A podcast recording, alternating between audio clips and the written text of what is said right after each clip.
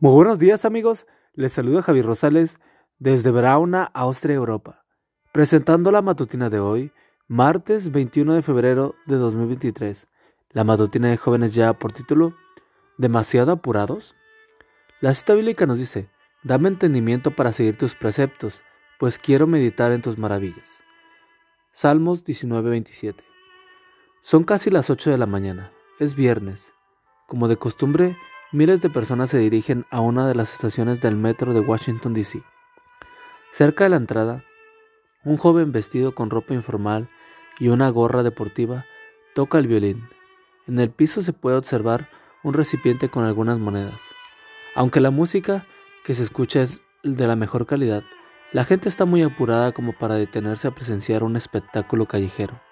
Mientras centenares de personas pasan de largo, alguno que otro deja una moneda de propina. Lo que estos transuentes no saben es que se está llevando a cabo un experimento social, patrocinado por el periódico Washington Post, sobre la manera en que la gente percibe un estímulo agradable, en este caso la buena música, y cómo responde cuando tiene prisa. Y menos se imagina que el joven pordiosero es Joshua Bell, un virtuoso del violín que ha ganado varios premios internacionales.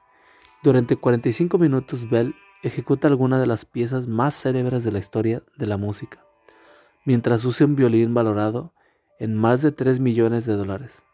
¿Cuántas personas se detuvieron a escucharlo durante esos 45 minutos? Entre las más de mil que pasaron a su lado, aproximadamente solo siete. En total de lo recolectado en donaciones ascendió a 32 dólares. Lo que es curioso de todo es que dos días antes en Boston, la gente estuvo dispuesta a pagar entradas de hasta 100 dólares para escuchar su música. ¿Qué mostró el experimento?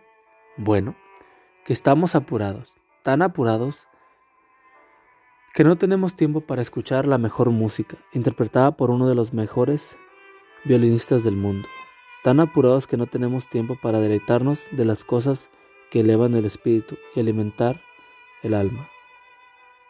¿Cómo estás de tiempo hoy? ¿Hay en tu programa de hoy algunos minutos para disfrutar de las maravillas de la creación de Dios? ¿Desde cuándo no contemplamos la belleza de un amante amanecer en la playa o en la montaña? ¿O un buen documental sobre las curiosidades de la naturaleza? Y lo que es aún más importante, ¿tienes tiempo para Dios? Organiza tus prioridades, de modo que lo urgente no te impida dedicar tiempo a lo que verdaderamente es importante. Padre Celestial, ayúdame a no estar tan apurado que no pueda percibir las maravillas de tu creación. Amigo y amiga, recuerda que Cristo viene pronto y debemos de prepararnos y debemos ayudar a otros también para que se preparen, porque recuerda que el cielo no será el mismo si tú no estás allí. Nos escuchamos hasta mañana. Hasta pronto.